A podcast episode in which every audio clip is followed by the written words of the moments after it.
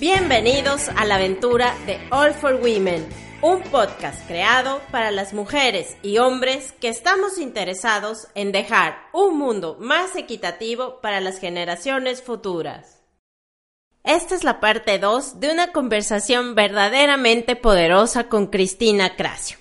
Cristina es socióloga, semiótica en el día, bruja de noche como ella se define y nada menos que una verdadera ciudadana del mundo. Como profesional, el papel de Chris es liderar equipos en el mundo Ipsos a nivel Latinoamérica. Como mujer, Cristina ha iniciado varios programas para apoyar el desarrollo de otras mujeres en la investigación. Y justamente hoy vamos a hablar desde aquí, de lo personal, desde la perspectiva de lo que significa ser una mujer empoderada. Cristina nos va a enriquecer con sus aprendizajes, vivencias, su propósito de vida y con lo que ha aprendido hasta el día de hoy en este camino personal y profesional. Una de las primeras cosas que me llamó tantísimo la atención es el concepto o misión que ella tiene de su carrera profesional. Me dijo que como socióloga es importante aportar y traer tu propósito para el progreso de todos.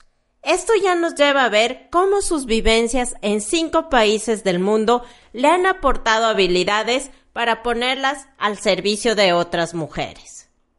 En este episodio vas a encontrar consejos de cómo encontrar tus superpoderes y utilizarlos para tu propio beneficio y apalancándote en ellos desarrollarte como persona y como profesional.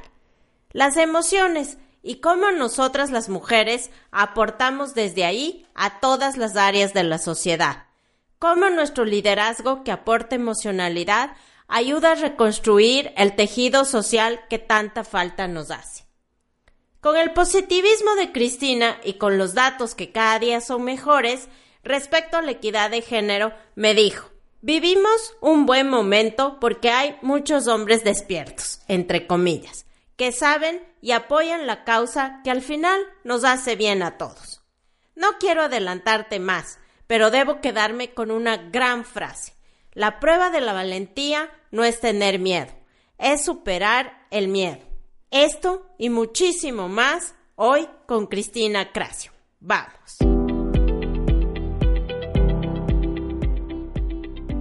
Muchas gracias a ti por la invitación. Me siento honrada, la verdad, ser parte de tu círculo de mujeres y de hombres inspiracionales. Creo que es una iniciativa maravillosa. Sin duda necesitamos más de este tipo de procesos, de programas, de iniciativas, no solo en Latinoamérica, sino en todo el mundo. Así que siento que es un privilegio estar aquí hablando contigo sobre este tema. Es un tema tan lindo y tan necesario para todos. Y te voy a contar un poco sobre mí para um, abrir el, um, este tema de, dónde, de dónde viene mi interés, ¿no? Para el empoderamiento o para uh, el despertar de la mujer, para decirlo así. Uh, yo soy socióloga, Uh, y eso ya um, te abre un poco la ventana de dónde viene el interés, ¿no? En sociología, obviamente, analizamos todo lo que significa grupos sociales, sociedades, influencias y cómo están cambiando y intentamos aportar, traer nuestra, uh, nuestra misión, nuestro propósito personal para el avance, para la evolución, para el progreso de todos. Al final, este es el rol de la sociología, yo creo. Bueno, cada sociólogo tiene un poco su propia definición, pero es también como cada persona tiene su propio propósito de vida. ¿No? Y entonces como socióloga tuve la oportunidad de trabajar en investigación desde hace mm, muchos años, desde que estaba en la universidad, y nunca he parado. Uh, siempre he trabajado en el mismo ámbito, que es este de la investigación, y he tenido también la oportunidad de trabajar en varios países. Y ahora, viviendo en México, es el quinto país en el que vivo. Um, y obviamente cada uno vino con su entorno distinto, con sus normas distintas, con uh, las reglas de convivir pues distintas. Y una de las experiencias más ricas que tuve en mi vida fue trabajar un par de años por todo lo que significa la región de África y el Oriente Medio, donde de hecho empecé a ver la necesidad por esta lucha. Y cuando digo lucha, no, no entiendo eh, una batalla, ¿no? Agresividad, una parte contra la otra, sino más bien el esfuerzo de todos para superar um, los, los problemas de un sistema que está un poco obsoleto. ¿No? Como vivimos en la era digital, en la era de la información, de la tecnología, Elon Musk manda uh, coches al Marte, como no, a los otros planetas o a la Luna o no sé qué, pero en muchas sociedades seguimos con un modelo tradicional que ya no encaja con las aspiraciones del mundo hoy en día, ¿no? Y entonces tuve este privilegio de trabajar con África y se me despertó muchísimo la, el deseo, la necesidad, la misión personal de contribuir con lo poco que cada uno de nosotros pueda contribuir, pero es muy importante, yo creo, para, tanto para las mujeres como para los hombres, tener la certeza que cada uno de nosotros sí puede contribuir con algo. No es algo que tenemos que esperar del sistema, del gobierno, de las instituciones públicas, de las ONGs, de no sé qué, sino cada uno puede hacer un cambio. Y te cuento un poco de dónde vino mi cambio personal. Hice un estudio que no tenía nada que ver con el empoderamiento de la mujer ni nada de esto. Era para un cliente de gran consumo, o sea, un tema que no tenía nada que ver. Pero para este estudio lo que hacíamos era seguir uh, la vida de distintas personas de distintos países de África desde el momento que se despertaban hasta el momento que se iban a dormir, ¿no? Por unas semanas, un estudio etnográfico, lo que llamamos etnografía.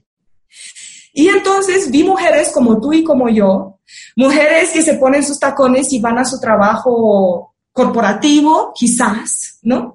Pero lo que hacían era despertarse tres horas antes porque tenían que ir a 20 kilómetros para traer agua. Porque en su ciudad no tenían acceso a agua, ¿no? Y tenían que ir uh, una hora y media, traer agua, volver, ducharse, preparar a sus niños para la escuela, hacer el desayuno y después iban a su trabajo elegante y fancy, ¿no?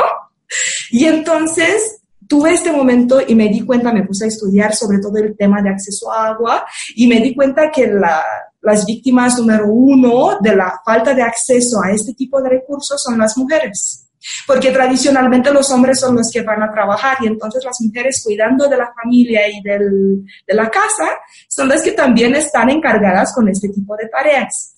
Y eso significa que tanto las niñas como las mujeres siempre tienen otras prioridades que la educación o el trabajo y hablar de... Um, la diferencia del, del, sueldo entre el hombre y la mujer en ese tipo de sociedades es una broma porque ni siquiera llegamos a este punto. Lo que tenemos que hablar es, primero, ¿tienen la misma oportunidad de ir a la escuela?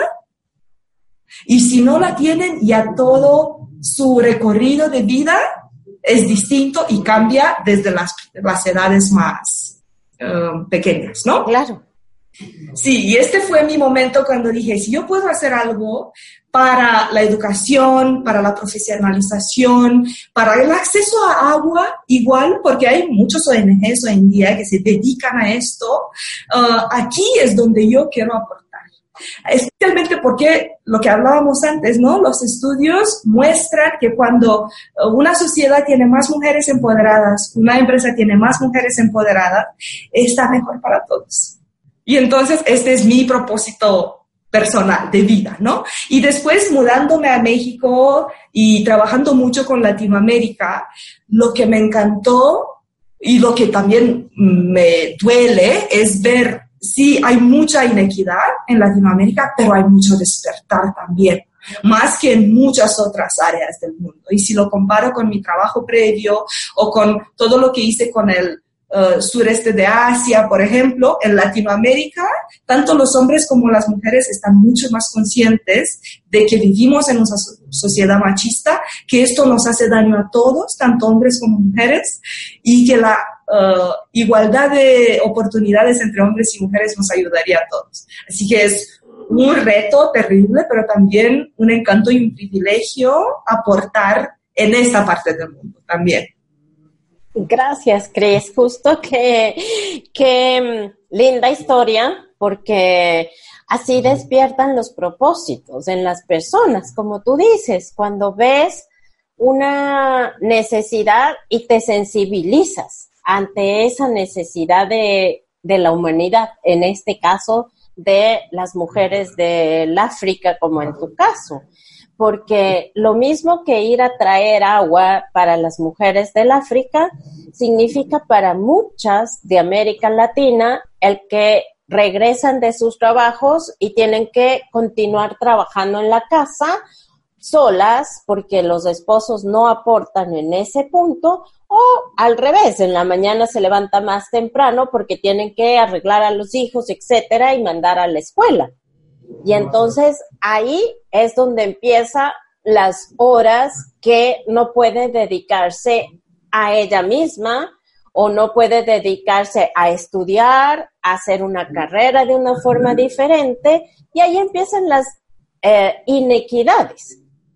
En ese punto es donde necesitamos trabajar, unirnos y también, como siempre digo, traer más hombres a estos propósitos, ¿no? A que ellos también sean parte de la solución. Sí, de acuerdo. Yo creo que vivimos en un buen momento, porque sí ha, ha habido un despertar de la mujer, pero hay muchos hombres despiertos también para usar Sí, súper creíble. Y creo que muchas de nosotras tenemos el privilegio de estar rodeadas de hombres que reconocen el valor de este tipo de iniciativa, de este tipo de avance social y aportan mucho. Y creo que tenemos que usar.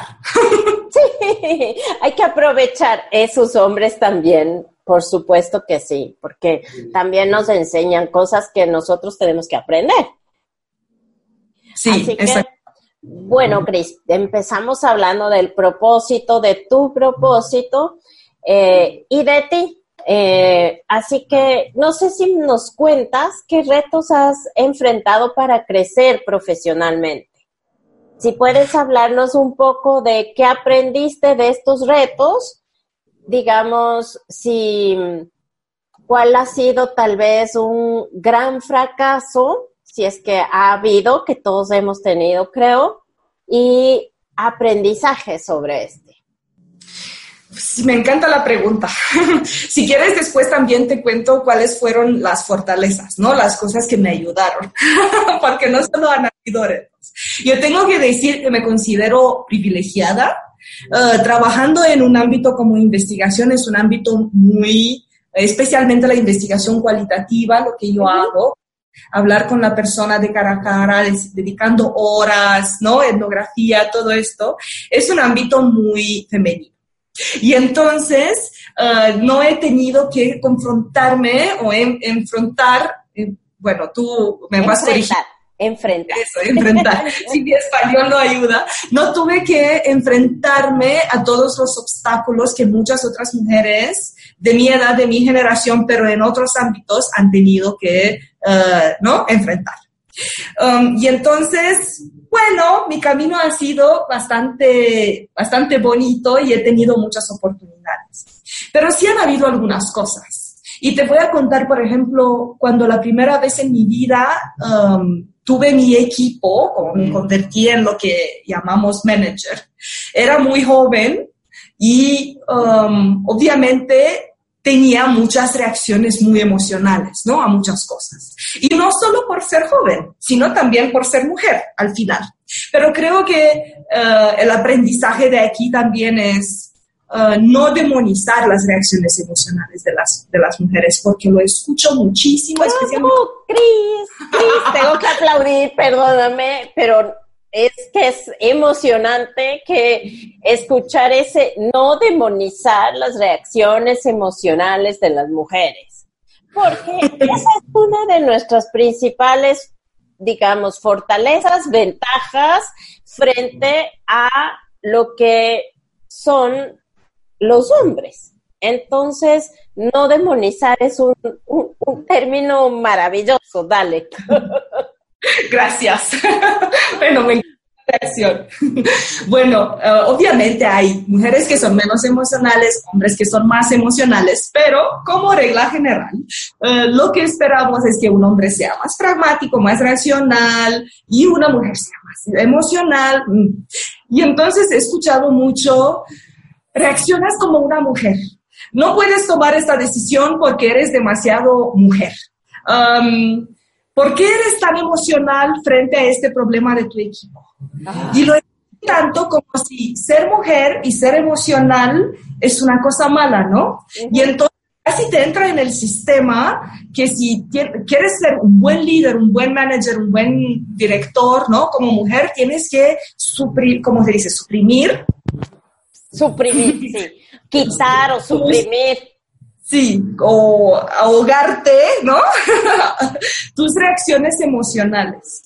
Y me, necesité años para darme cuenta que esta puede ser mi fortaleza, que todo este entusiasmo, que la emocionalidad, que la empatía, que la compasión, que la uh, falta de capacidad de decirle no a alguien, porque puedes empatizar demasiado con quien es como persona, con situación familiar, con no sé qué, uh, puede ser una fortaleza, no es una debilidad de una mujer líder, es una fortaleza que construye otro tipo de equipo, uh, más vínculos, que nos ayuda a reconstruir, a sanar ese tejido social que nos falta muchísimo hoy en día. Y no solo por eh, el sistema social, sino también político, económico, ¿no? El capitalismo, todo lo que decimos eh, que destruye la solidaridad, el tejido social. Y las líderes mujeres tienen este poder de hacer esto porque naturalmente ponen más emoción, tal cual. Y entonces yo creo que esto ha sido un reto. Primero, aceptar que soy así, y no intentar cambiar y no sufrir cuando no me salía, porque además las mujeres somos expertas en sentirnos culpables por lo que no nos sale, ¿no? Por nuestras reacciones, por las respuestas, por... nos sentimos culpables terriblemente. Y poder superar esto y dejar la culpa y decir, ¿sabes qué? Esto puede ser mi superpoder, no tiene que ser mi debilidad pero sí me costó años, te tengo que decir. Ahora sí estoy mucho más en paz y más tranquila con mi estilo emocional de hacer las cosas. Incluso en la empresa en la que trabajo, Ipsos, soy reconocida en muchas partes del mundo, ¿no? Como eh, la chica que tiene mucha y que pone mucho entusiasmo, mucha emocionalidad, mucha chispa eh, en lo bueno, con lo bueno y con lo malo que eso significa, ¿no? Pero es parte de mi brand personal, casi. Excelente, o sea que ahorita podemos decir que el quizás un gran aprendizaje fue reconocerte emocional y no sentirte culpable con eso, porque a la final es una fortaleza. Como me dijiste antes, voy a hablar de mis fortalezas y esta es una de ellas, ¿cierto? Exacto, es como mi superpoder. y lo que y a veces yo tengo como mis mentís, ¿no? Como algunas personas dentro de Ipsos que me eligieron como mentor y entonces les digo, descubre tu superpoder, descubre las cosas que te vienen natural. En mi caso es el entusiasmo, la emocionalidad, ¿no? Pero no es lo mismo para todas las mujeres o para todas las personas. Cada uno tenemos otra cosa. Y construye tu carrera partiendo de ahí. En vez de intentar arreglar lo que tenemos menos, arreglar las debilidades, trabaja con tus fortalezas, trabaja con lo que te viene natural, con, con las cosas que te importan, con las cosas que te hacen tu corazón, ¿no? Latir más rápido y construye tu camino por ahí porque te va a ir muy fácil nadar con la, con la corriente en vez de nadar contra de la corriente. ¿No? Y luchar contra tus debilidades, intentar arreglarlas en vez de mejorar tus fortalezas. Sí, Cris, justo que también yo trabajo como coach en eso, ¿no? En cuáles son tus fortalezas, apóyate en tus fortalezas. Te apoyas en tus fortalezas y tú dijiste una cosa tan buena, descubre tu poder. Descubre tu poder a partir de tus fortalezas y después de eso, quizás sí puedes arreglar algunas cosas que tal vez no te hacen sentir tan bien, pero siempre apoyado en lo que tú primero eres, ser humano, que hablábamos antes también, ¿no? Entonces, sí, exactamente. Quizás, eh, si la siguiente pregunta que, que quería hacerte eran las tres cosas que te han llevado acá en tu carrera profesional, creo que la una es que descubriste tu poder y te apoyaste en tus fortalezas, ¿no? Más que, más que en tus áreas de desarrollo, digamos así. ¿Cuáles serían las otras dos, Cris? Creo que um, una cosa que tengo que reconocer es que um, he reconocido siempre una oportunidad cuando la vi. Porque una cosa que hacemos tanto hombres como mujeres, pero creo que las mujeres más, porque estamos tan acostumbradas a dar mil, vueltas a una cosa, que puede venir el tren de tu vida y que ponga grande como título la oportunidad de tu vida y no te va reconocerlo. Y creo que yo um, hice esto, ¿no? No me dio miedo subirme a un tren que parecía a veces arriesgante porque no siempre las oportunidades vienen así, con todo arreglado, en tu zona de confort, desarrollándote sin tener que hacer ninguna decisión uh, complicada, ¿no? Uh, pero sí me arriesgué mucho y no, no tuve miedo, obviamente tuve miedo, todos tuvimos, tenemos miedo en algún momento, ¿no? Por alguna decisión, pero dije, vamos a ver qué tal. Y entonces, por eso también tuve todas estas oportunidades de vivir, de trabajar en tantos países, de aprender de tanta gente distinta, ah, por este un poco um, como falta de miedo al, al fracaso, quizás. ¿No? Y creo que esta es una de mis fortalezas. A, veces me aviento demasiado, y al, cabo de tres meses o de un año dije, ¿por qué me metí en esto? Pero siempre todo tiene un sentido, tiene un propósito y me ayuda con mi propósito personal y todo es un aprendizaje. Así que la verdad estoy muy agradecida a, todo mi entorno, obviamente, porque no solo somos personas individuales, sino somos resultado de lo que nos rodea, de mi familia, de mi educación, uh, porque me han enseñado a reconocer una oportunidad cuando la veo. Claro, te han enseñado a reconocer la oportunidad, pero tu fortaleza es que a pesar de, como tú dijiste, miedo a veces que tenemos, que es normal, tú las has sabido aprovechar y las has sabido tomar con el riesgo que supone tomar una determinada oportunidad. Sí, sí, de acuerdo. Entonces, eh, primera, eh, descubriste tu poder a través de eh, fundamentarte en tu emoción, sabes reconocer tus oportunidades y aprovecharlas. ¿Cuál sería la tercera? Creo que el hecho de ser muy apasionada de muchas cosas. Y creo que esto también es, me ayudó mucho por ser tan ciudadana del mundo, ¿no? Para decir, pongo pasión en muchas cosas. Primero pongo mucha pasión en mi trabajo y pude hacerlo 15 años porque me apasiona mucho y no lo elegí como una carrera que, que suena bien y a ver qué tal, sino lo, la elegí y puse todo mi corazón en esto, pero también tengo muchas otras cosas que me apasionan, ¿no? Y entonces creo que esto te ayuda mucho a convertirte en una, en una persona que puede ver de distintos ángulos las cosas. Porque sí te abre la mente tener, tener tus pasiones y poner pasión en muchas cosas distintas. Um, te abre la mente, te abre los horizontes también. Y te hace un poco más, mm, a ver, ¿cómo voy a decir esto? Tolerante, no tolerante no es una buena palabra. Um, abrazo fácilmente la diversidad. Porque he visto muchas cosas y me apasionan todas, me parecen muy interesantes, son un poco como esos pájaros que van por donde brillan las cosas, no sé cuál, cuál es el nombre de esos pájaros en español. y las atraen las cosas que brillan y dicen, ah, qué interesante esto, yo también, ¿no? Me voy a poner a leer sobre esto y después me voy a poner a leer sobre un otro. Y esto te hace dar, dar, darte cuenta, o me hizo a mí darme cuenta que um, tu punto de vista no es necesariamente el correcto.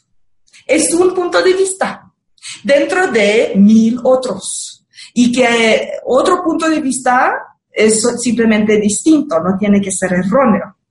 Y entonces eso sí te ayuda con, con, la diversidad, ¿no? Porque al final es un mundo tan diverso, sí tenemos muchas cosas en común, pero tenemos que respetar la diversidad de cada uno.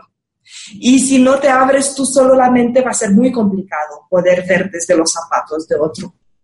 Cris, eh, esto que dijiste de que somos ciudadanas del mundo, que yo también me declaro así, eh, también he vivido ya en cinco países de América Latina en este caso. Eh, ¿Qué es lo que ser ciudadana del mundo te ha dado como fortaleza adicional a estas tres eh, anteriores que me dijiste? Creo que dos cosas. Primero, la flexibilidad de aprovechar esas oportunidades, como te decía antes, ¿no? De poder subirme a un tren sin pensarlo mil veces antes, con pensarlo tres veces. chócale, como dice en México, chócale. sí, esto. Y también, hmm, es, es una buena pregunta, me gusta. A ver, es, pero es todo un tema de vida esto, ¿no? De qué es lo que te da poder uh, vivir en distintos países y entender otros puntos de vista. Quizás un poco de libertad de ser más directa, porque cuando cambias de país, cuando cambias de continente especialmente, ya la cosa se convierte en todo un tema.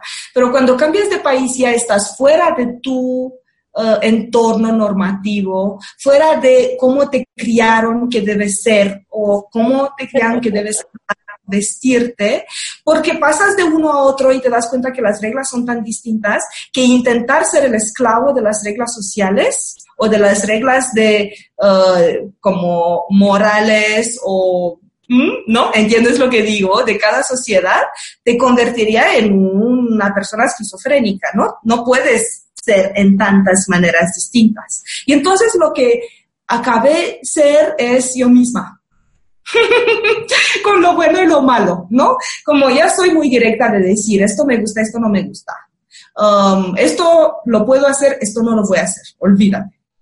Y ya no me da tanto miedo que voy a ofender a otros, que no voy a encajar, que no me van a aceptar, que no me van a querer. Pues hasta ahora sí me aceptaron bastante bien y me di cuenta que cada uno puede ir por su camino y no tiene que cumplir, para decirlo así.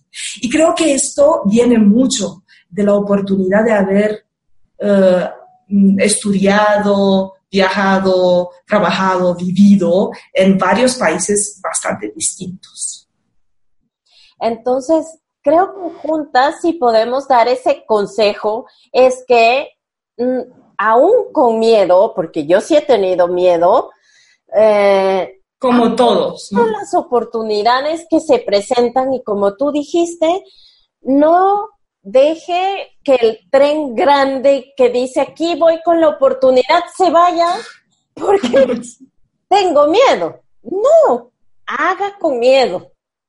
Ese como que digo siempre sea un consejo, hágalo incluso con miedo, que al fin le va a traer cosas que va a aprender. Sí, y de hecho la prueba de la valentía no es no tener miedo. Si no, tienes, sí yo creo, ¿no? Algo te falta si no tienes miedo, porque es una cuestión tan fundamentalmente eh, raizada en quienes somos para protegernos del nuevo, ¿no? De lo desconocido, que todos tenemos que tener miedo en ese tipo de momentos. Algo te falta si no lo tienes. Pero la prueba de la valentía es superar tu miedo y decir, a ver qué aprendo de aquí. Exactamente, sí, claro, para ser valiente para tener esto, esta valentía que tú dices, hay que tener miedo primero. Primero el miedo, luego la valentía de enfrentar. Cris, para recordar un poquito de lo que hablamos en la parte 1 del podcast de la semana pasada, conversemos y demos ejemplos sobre feminismo y empoderamiento. Creo que es muy importante eh, marcar la diferencia, pero también lo que te decía, ¿no? De tenemos que limpiar un poco el concepto de feminismo, porque está muy um, mal interpretado, ha sido interpretado también intencionalmente mal para demonizarlo también, si te gusta tanto este concepto de no demonizar. Um, el feminismo lo definimos como la lucha por la, uh, por la igualdad de oportunidades entre hombres y mujeres, ¿no? Y entonces es importante primero empezar a limpiar ese término y parar de usarlo como una, uh, como una lucha agresiva contra el hombre, ¿no? Porque ha sido una lucha contra el patriarcado, que es completamente otra cosa. Es un sistema social que nos daña a todos, tanto hombres como mujeres. Que también a los hombres los hace sufrir con unas expectativas obsoletas y fuera ya del, del contexto del mundo de hoy sobre qué es lo que significa ser un hombre, ¿no? Que el hombre tiene que ser el proveedor, que el hombre no puede llorar, que el hombre no puede tener emociones, que si lo haces eres un sí, ¿no? Todo esto genera muchísimas frustraciones. Hombres, y hombres.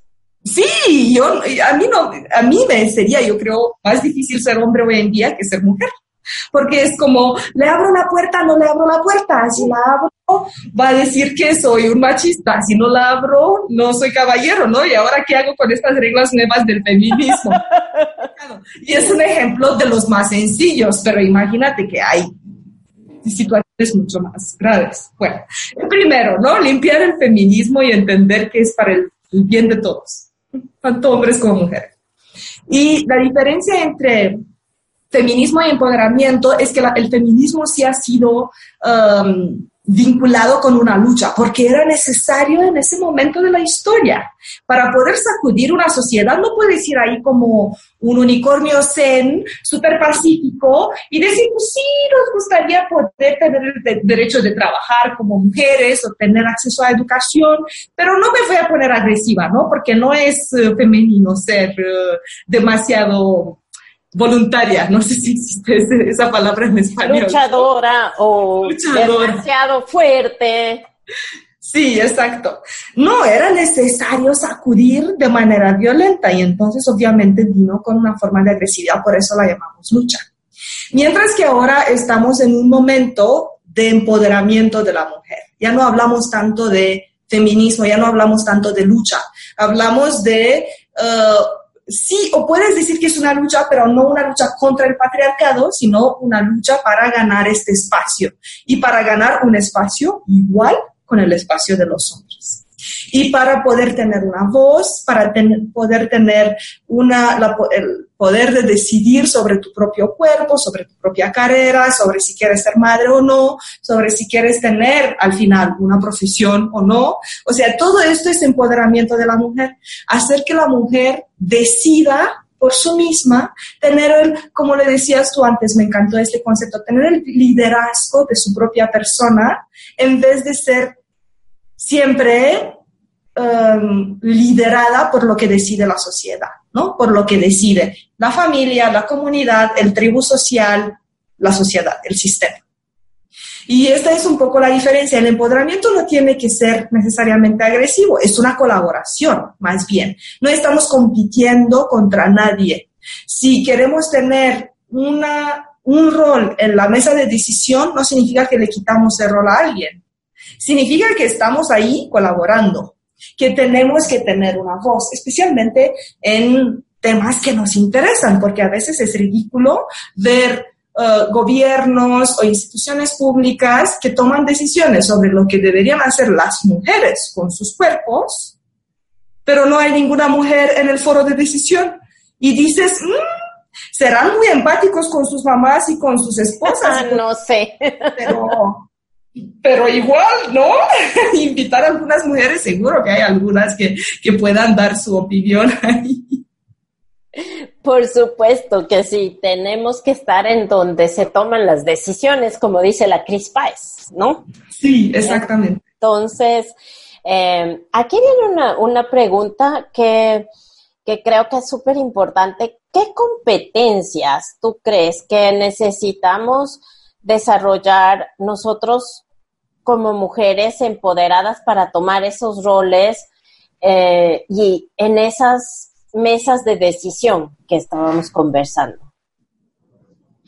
Creo que primero tenemos que tener más confianza en nosotras mismas. Es la primera que tenemos que eh, um, desarrollar. Y eso significa, empezando desde la familia, en la educación, no aceptar ese tipo de discurso de tú eres niña, no lo puedes hacer.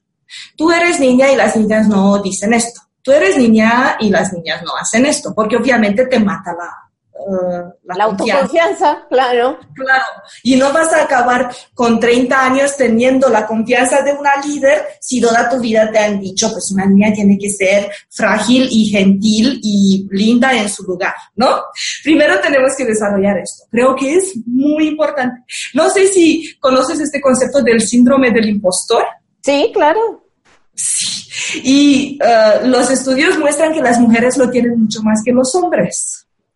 Y bueno, para la gente que, que, va, que va a escuchar tu podcast y quizás no lo tiene tan claro, ¿no? Es este síndrome que dice, uh, ¿sabes? Cuando te pasa algo muy bueno, recibes como el negocio de tu vida o la, el rol de tu vida y en algún lado muy adentro sientes que no eres capaz de hacerlo y que has engañado a alguien y no, no te puedes cómo te han creído para darte ese trabajo, ¿no? O ese negocio.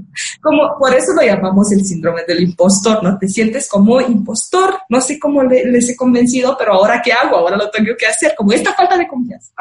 Y parece que las mujeres lo tenemos más. Y se ve, yo lo vi también en muchos procesos de reclutamiento, por ejemplo, cuando reclutaba para mis equipos, um, haces un job description, ¿no? Una descripción de rol cuando abres una oportunidad de trabajo. Y es súper divertido ver cómo vienen los candidatos. Un hombre, si valida dos cosas en tu lista, pues si se va a poner revista. Sí, ya estoy, lo puedo hacer fantásticamente, se venden, genial.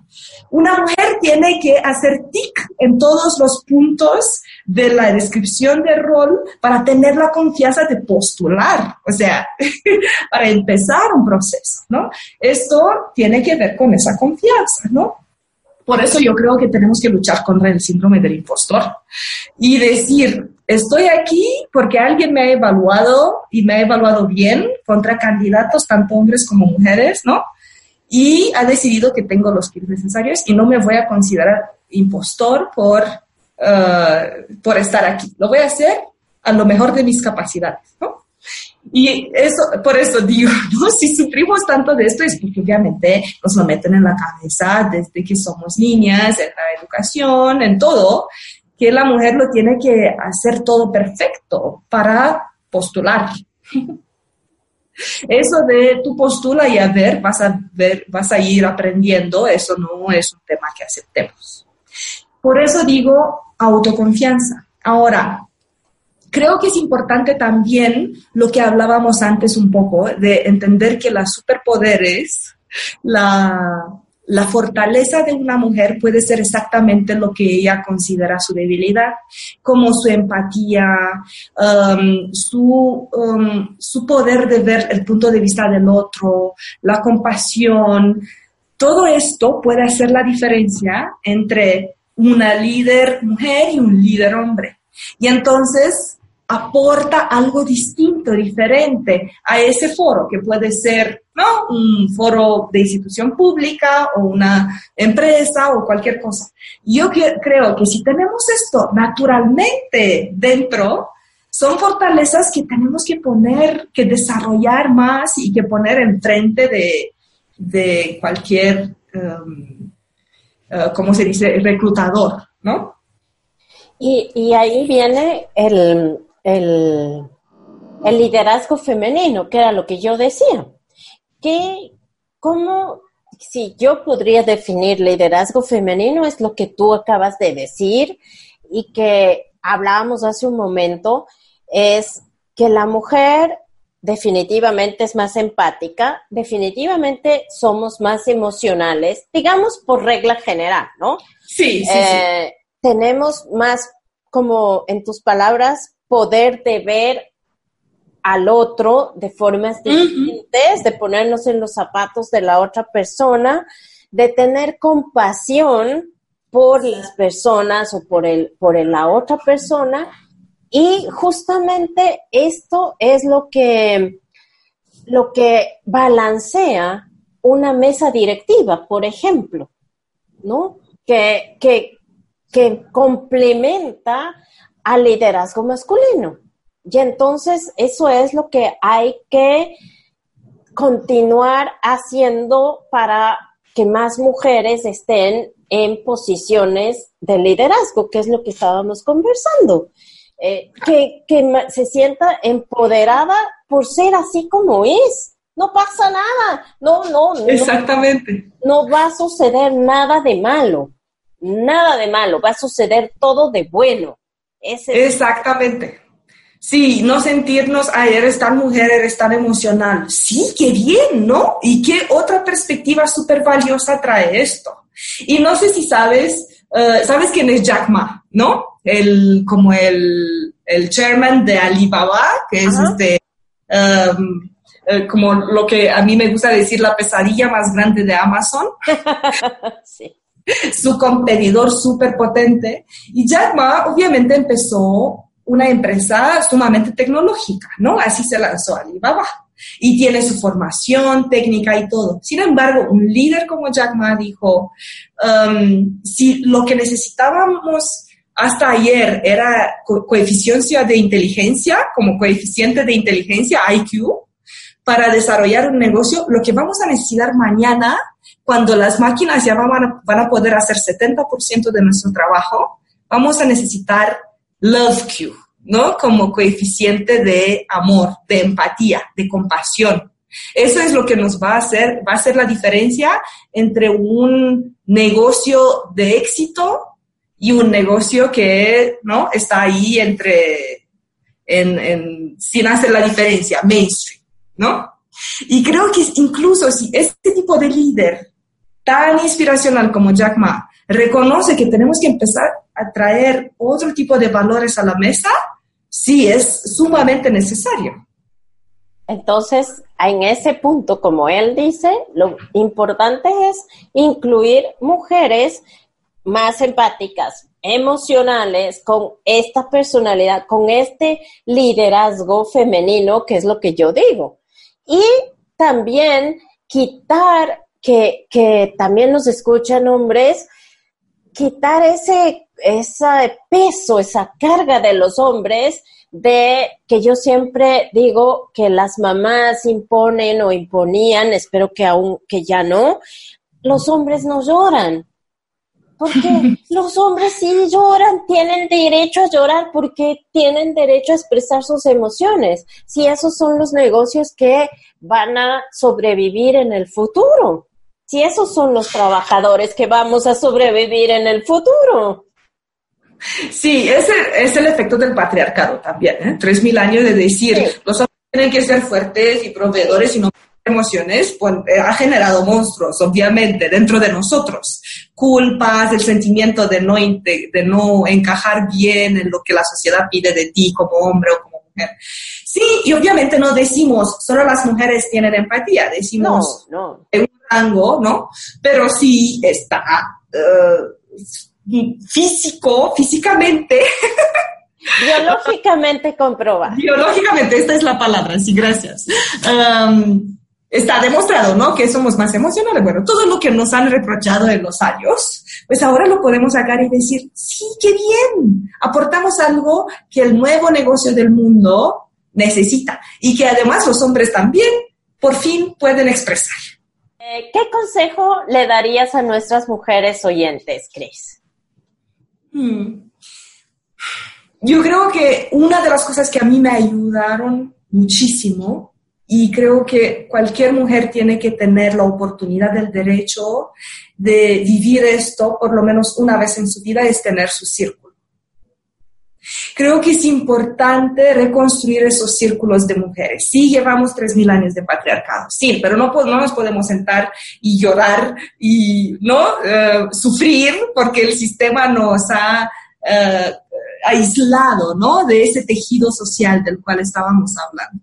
Es importante, y ese sería mi consejo, buscar su círculo, buscar mujeres afines, que tienen los mismos valores, las mismas pasiones, uh, tener una vez al mes por lo menos un par de horas con un círculo de mujeres, empatizar, escuchar, aprender, um, contar cuentos, um, ¿no? Darnos consejos. Necesitamos reconstruir ese tipo de escucha femenina que las, que las mujeres necesitamos mucho, es parte de quienes somos.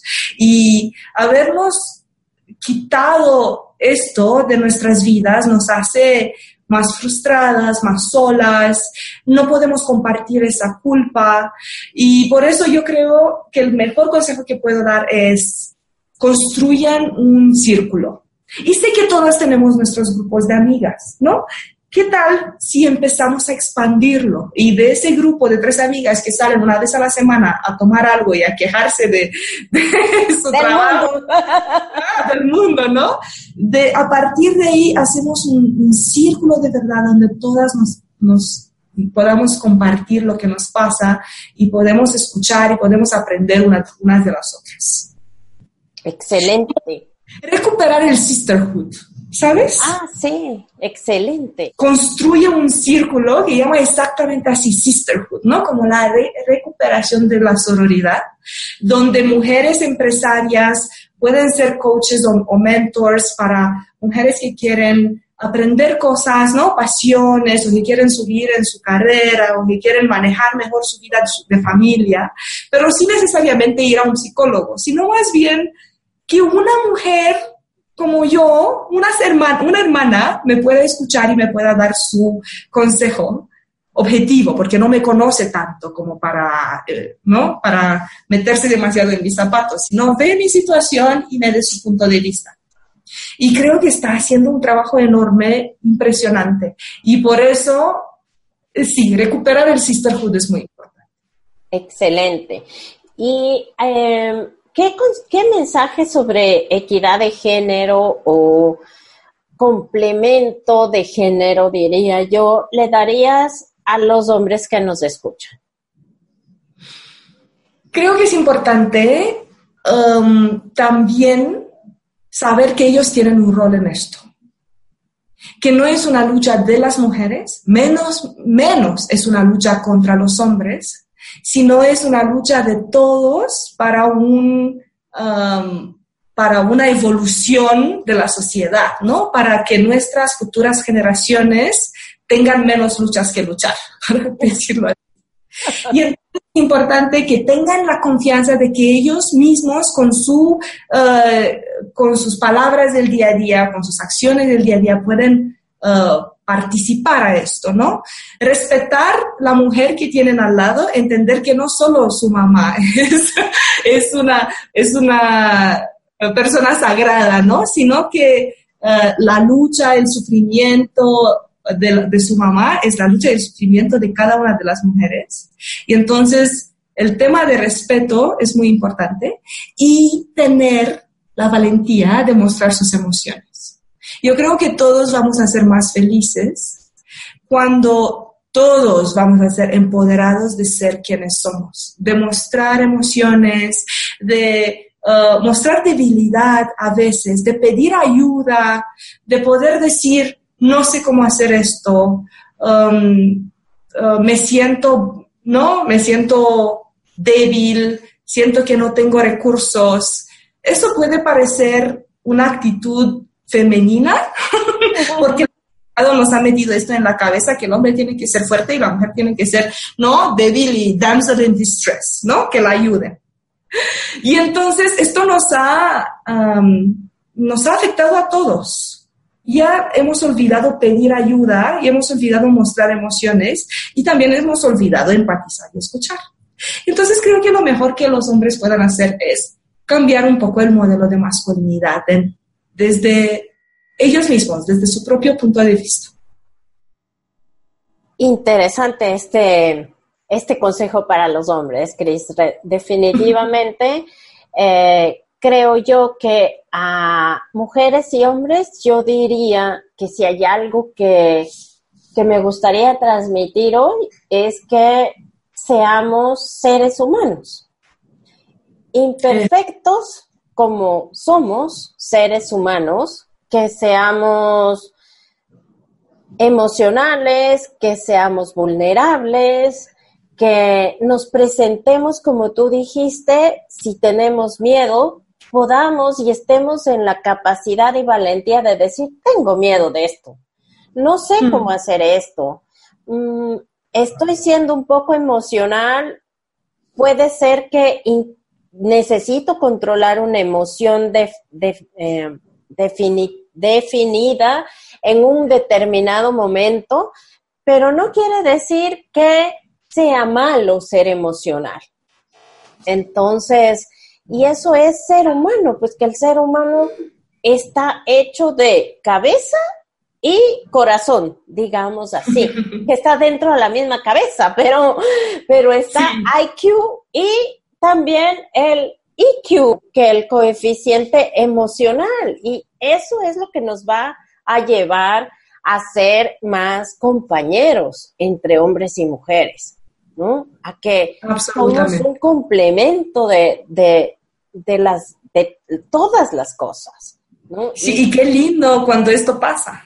100% de, de lindo cuando pasa y además que eh, eso también nos trae al respeto que dijiste hace un momento, ¿no? Porque si somos seres humanos, todos y por igual somos todos seres humanos, ¿por qué no respetarnos todos como seres humanos? Nada más, independientemente de género que, que tenga la persona. Listo, eso es diversidad.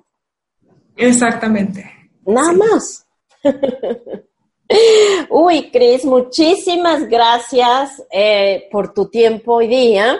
Muchísimas gracias por la transparencia con las respuestas, por la sabiduría de estos estudios que haces, de, de ser una ciudadana del mundo, de los aprendizajes que uno tiene al andar por ahí de un lugar por otro. Y, mm, y de todo esto que nos has compartido hoy en este podcast. Eh, muchas gracias por, por aceptar este reto de participar en este podcast para inspirar a otras mujeres, para inspirar a otros hombres a que sí se pueden hacer las cosas distintas, ¿no? Muchísimas gracias a ti. Ha sido un verdadero placer y una inspiración para mí también hablar contigo.